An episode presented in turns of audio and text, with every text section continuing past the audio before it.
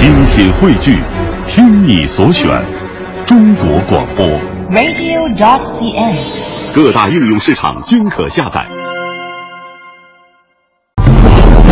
三千六百多年前，楚人在商朝军队的驱逐下，被迫离开中原，向南迁徙。几百年间，楚人在黑暗中等待着重回中原怀抱的机会。推翻了商王朝后，他们终于拥有了自己的国家。然而，周昭王率军南下攻楚，楚人回归中原的满腔热情被周王朝的傲慢和冷漠浇灭。楚国国君熊渠以封死为王的惊人之举，发出一个石破天惊的信号：楚国要使天下刮目相看。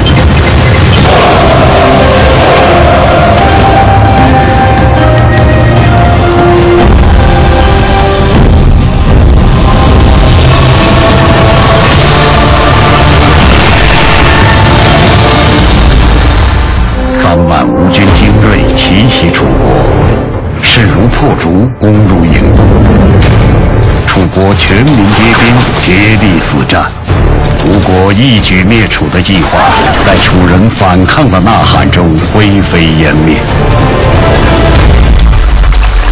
楚国在惊涛骇浪中逃过了灭顶之灾，而只知进不知退的吴国，由骤兴到灭亡，如同昙花一现。楚威王的成功让楚国登上了盛世顶峰，然而，产生畸变的政治制度如同狂风，能瞬间吹落所有的繁华。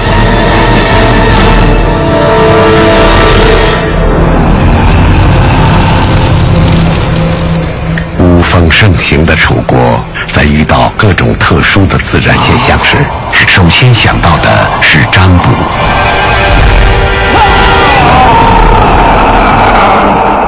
占卜过后，开始派人告诉楚昭王，一连三天太阳边上有红云，这个征兆说明昭王将遇到大祸。唯一的办法是举行攘灾之祭，用法术将这场大祸转移到令尹和司马等大臣身上。按说，如果说是一般的国君的话，他就会欣然接受这个建议，因为什么呢？国王是一国之君，是不是？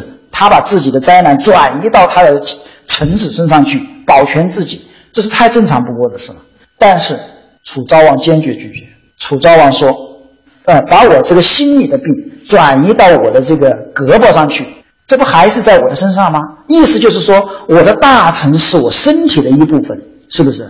他说：“我坚决不同意这么做。”楚昭王拒绝将祸患转嫁于他人，孔子因此称赞楚昭王宽厚、明事理。不久后，楚昭王因病去世，但是政权平稳转移给了他的儿子楚惠王。他的几位兄弟尽心辅佐侄子，继续昭王休养生息的政策，楚国重现上升势头。在惊涛骇浪中逃过了灭顶之灾，经历了严酷考验之后，他表现出强大的自我修复能力。从表面上看，楚国的自我修复是因为楚昭王个人品质的出色。如果向深层发掘，就会看到楚昭王一言一行背后深厚的文化力量。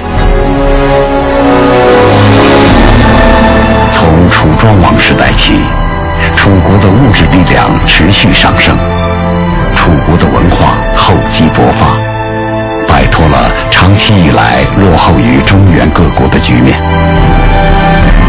其中最有代表性的文化成就是老庄哲学。老庄文化与居于东部齐鲁的儒家和居于西北魏秦的法家三足鼎立，成为影响中国后世文化发展的一个重要源头。在这三家之中，老庄哲学以其精辟深邃独树一帜。那么他那个方案是有点介于所谓的无为那种无为而治的方案，它不像，呃，既不像孔子那种提倡周礼的礼乐文明的维系人与人之间的关系，也不像墨家提倡一种宗教的，呃，更不像后来的法家提倡一种刑刑法，它是采取一种所谓的放任自流的一种无为的政治。多水的南方。催生了老子深邃而流动的智慧。对于水，老子有非常深刻的体悟：上善若水，水善利万物而不争。老子提醒统治者，要重视百姓的愿望，即使知阳刚的险要，也仍要坚守阴慈的柔静心态。统治者要谦退平和，就像是能包容天下的溪谷一般。柔弱才能生刚强，刚强者容易折啊。水是最柔的东西，是天下之至柔，但是它可以水滴穿石，可以天下之至刚。你要想战胜别人，治理好一个国家，不要一味的争强好胜，认为你可以仗势欺人。这样的话，你会遭到忌讳。包括国王对大臣要谦卑，大臣对百姓你也要恭敬。这都是老子他就是无为而治的一系列的，看起来都不是进取，但事实上我们从另一个角度来讲，他每一项都是为了更大的进取，更大的利益。楚昭王为人的谦退，施政的无为，与老子思想。同样基于博大精深的楚国文化，正是深厚的文化基础，使楚国政治家们在挫折之后表现极为理智，迅速摆正了国家的方向。楚昭王的儿子楚惠王继承父亲休养生息的政策，楚国国力不断增长。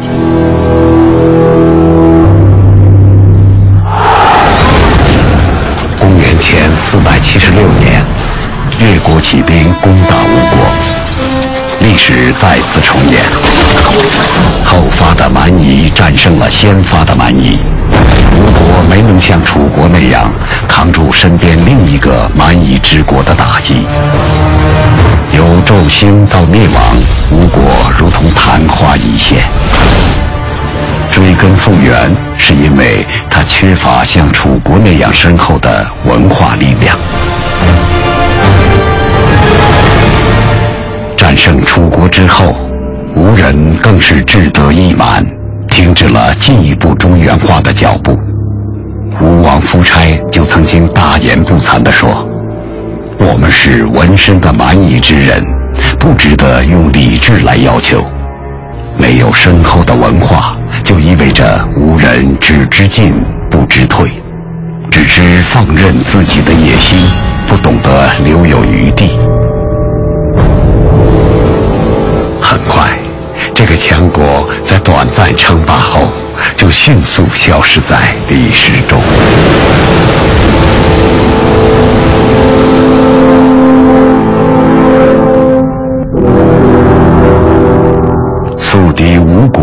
消灭之后，楚国国势再度强势上扬。继昭惠中兴将近一个世纪之后，楚国又迎来了两位伟大的国王——宣王、威王。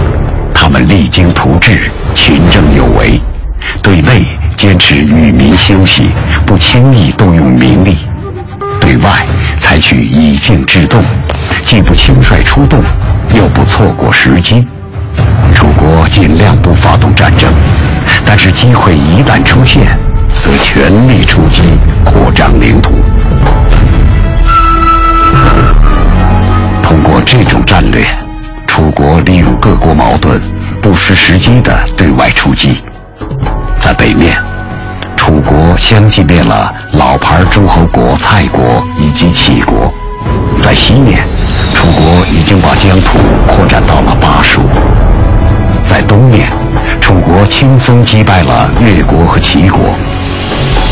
楚国从来没有在如此短的时间内取得如此辉煌的战绩。当此之时，楚国的疆域在诸侯国中乃至世界上首屈一指。到楚怀王执政前期，也就是公元前三百二十三年，亚历山大大帝去世，他用武力拼凑起来的庞大帝国迅速瓦解。由此，楚国一跃成为世界第一大国。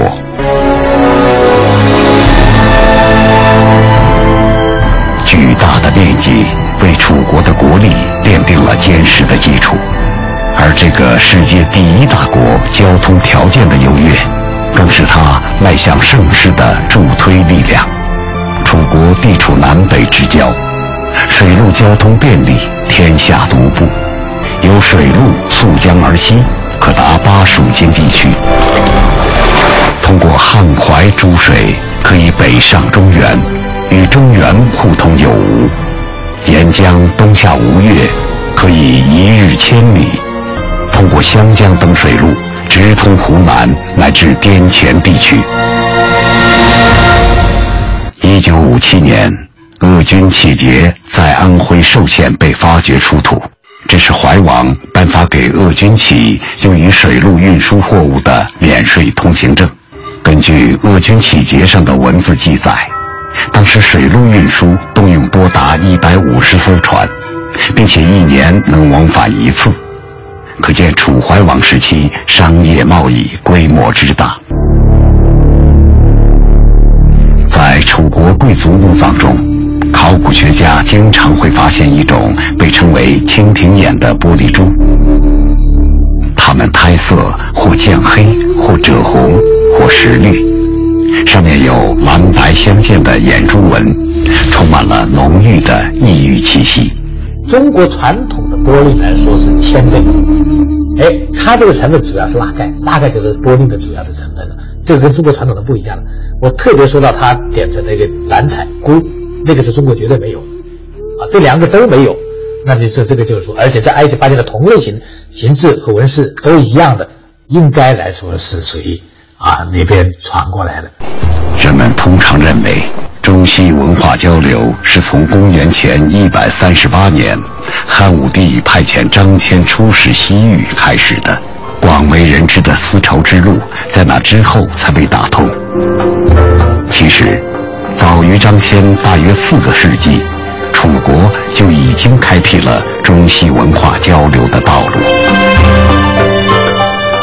那么，早于北方的。丝绸之路啊，还有一条南方丝绸之路，它的起点是欧洲，那么经过西亚、南亚，再到中国的云南，终点呢就是当时的楚国。这说明楚文化虽然是内陆型的，但是它很有开放性，比沿海型的这个齐文化、吴文化和越文化更有开放性。除了蜻蜓眼玻璃珠外，楚国墓葬中还出土过人骑骆驼铜灯。方座上，骆驼四脚站立，驼峰中坐着一个人，两手举着灯柱。泽国楚地当然没有骆驼，所以这种铜灯的设计灵感很有可能是源于遥远西北异域的驼队。正是通过南方丝绸之路，楚国与西域进行着密切的商贸往来和文化交流。楚国的产品不仅输往大江南北，还销往西伯利亚等中西亚地区，甚至远达希腊一带。楚国商人足迹之广，楚国经济开放程度之深，由此可见一斑。楚文化它它的经济上的开放性跟它文化上开放性也是一致的，所以楚文化它是一种开放性的文化。它既有的作于它本土的，也有的作于旁边的那种包容了那种小的那种方国，给他灭掉了，他都去实更包容了中原文化。他就是海纳百川，有容乃大。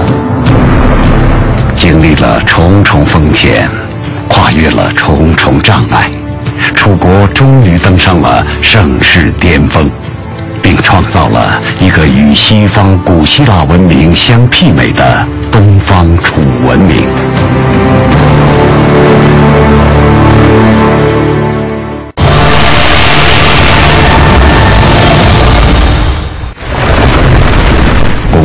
前四世纪，一列车队从赵国出发，直奔楚国郢都。主车上坐着战国史上赫赫有名的外交家苏秦。今天，他要到楚国来拜访楚威王，说服楚国加入对抗秦国的六国联盟。经过多日奔波，苏秦的车队终于抵达了郢都。一座高大的城池出现在他的面前。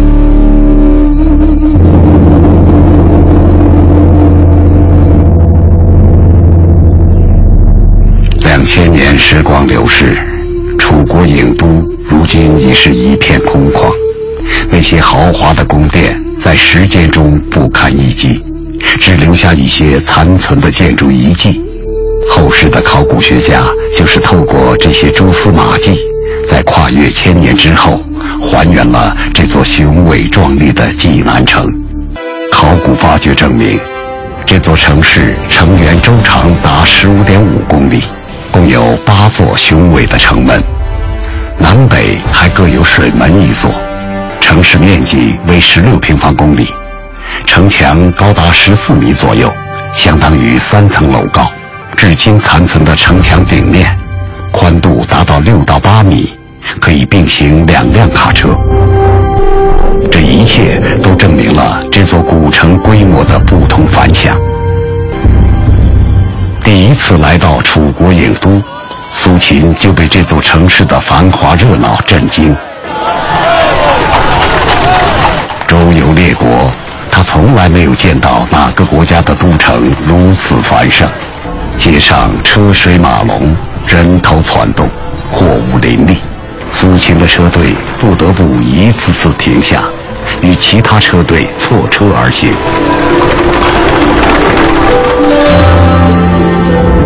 二十世纪八十年代，考古学家在城里发现了市民生活区、商业区、作坊区遗址。此外，城内还发现了四百多口水井。济南城极盛时，有六万人家。人口三十万左右，在先秦时代，这样的人口规模说明它是一座超级城市。还没有从郢都街道的繁华中回过神来，苏秦的车队就已经驶入了城市中央的楚王宫殿区。这是一座苏秦从来没有见过的高大建筑，它高堂碎宇，体积庞大。台阶上两人才能环抱的柱子，显然是从深山中采伐来的千年古树。除了气势恢宏，更令人心醉神迷的是整座宫殿的巧妙设计。为了达到最好的采光效果，这座宫殿的门窗采用了宽大的格扇。翘起的垫脚，纤巧的腰身，金碧辉煌的装饰。殿内墙上美妙绝伦的壁画，这一切让苏秦终于确信：楚国富庶繁华，天下罕有其匹。除了繁华外，楚国文化的独特个性也令苏秦印象强烈。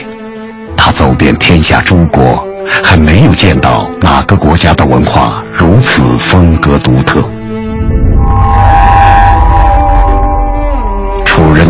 情怀和超乎寻常的想象力，在楚墓中出土的镇墓兽身上体现得淋漓尽致。这种用来守护墓主、镇墓辟邪的名器，构思绝诡奇特，充满了浪漫的神秘美感。和中原人崇拜龙不同，楚国人对凤有着异乎寻常的崇拜之情。楚墓中出土的虎座凤架鼓，虎仰首蹲伏，凤高大轩昂，立于虎背。楚人崇凤贬虎的风尚一目了然。你跟其他国家的文字比起来，楚文字的字体更修长，仰首伸脚，笔画呢也更富于变化，有很多的波折，很多的弯曲，所以每个字看起来都像鸟那样灵活飞动。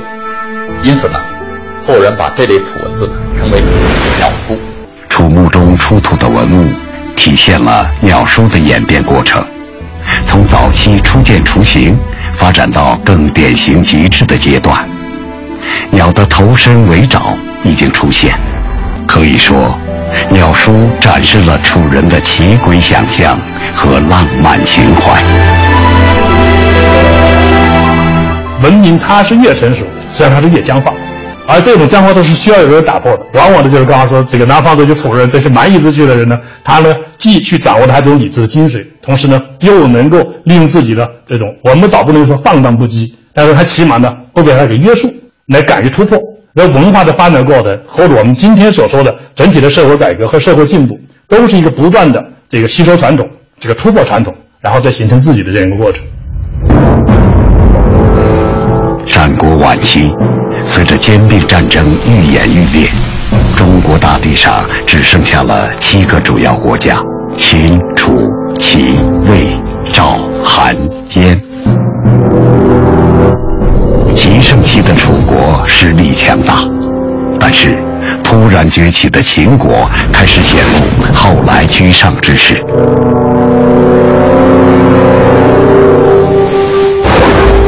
苏秦不远千里，希望以六国联盟来抗衡不断扩张的秦国。此时，苏秦的合纵计划已经得到了五个国家的支持。唯独还缺少最为强大的楚国。只要他能说服楚威王加入联盟，就能避免六国的亡国之灾。苏秦知道，这是他最重要的一次机会。听到苏秦以六国联盟抗击秦国的谋略，楚威王看到了楚国的希望。秦国的崛起意味着虎狼时代的到来。当秦国骑兵一次又一次从高原俯冲而下，横扫各国之时，楚威王知道，秦人凛冽的目光一刻也没有停止过对繁华郢都的扫视。于楚国来说，凶悍的秦人是最为可怕的对手。